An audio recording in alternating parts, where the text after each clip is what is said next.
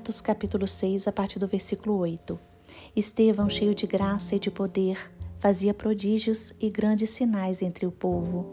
Então alguns dos que eram da sinagoga, chamada dos libertos, dos sirineus, dos alexandrinos e dos da Cilícia e da província da Ásia, se levantaram e discutiram com Estevão. Mas eles não podiam resistir à sabedoria e ao espírito pelo qual ele falava. Então subornaram alguns homens para que dissessem: Ouvimos este homem proferir blasfêmias contra Moisés e contra Deus. Irmãos, Estevão foi um dos sete primeiros diáconos da igreja. Ele foi escolhido para o trabalho social. Estevão era um servo de Deus, cheio da palavra de Deus e era conhecedor das Escrituras.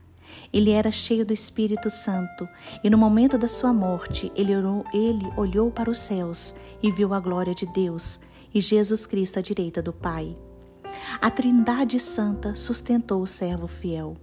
O Espírito Santo transbordava em Estevão. Ele tinha intimidade com a Trindade.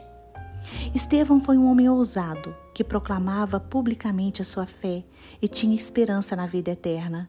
Ele defendia a verdade das Escrituras e foi o primeiro mártir da Igreja.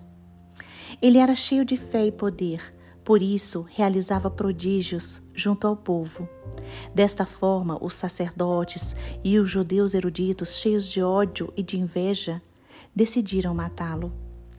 Estevão foi um homem cheio do Espírito Santo, um homem ungido, dirigido e estimulado pelo Espírito Santo. Ele tinha fervor espiritual e era cheio de sabedoria. Estevão era conhecedor das Escrituras e da história de Israel e dialogava com a sabedoria divina.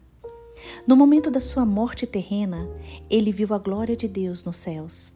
Ele viu além deste mundo. Hoje, aprenda com Estevão. Busque ter maior intimidade com o Espírito Santo, com o Pai e com Jesus Cristo. Com os olhos da fé, veja o Senhor ao seu lado. Como Estevão, Seja cheio de fé, de esperança e busque a sabedoria do alto. Seja capacitado pelo Espírito Santo para enfrentar as dificuldades e os problemas da vida. Que, como Estevão, você esteja preparado para enfrentar os momentos mais difíceis.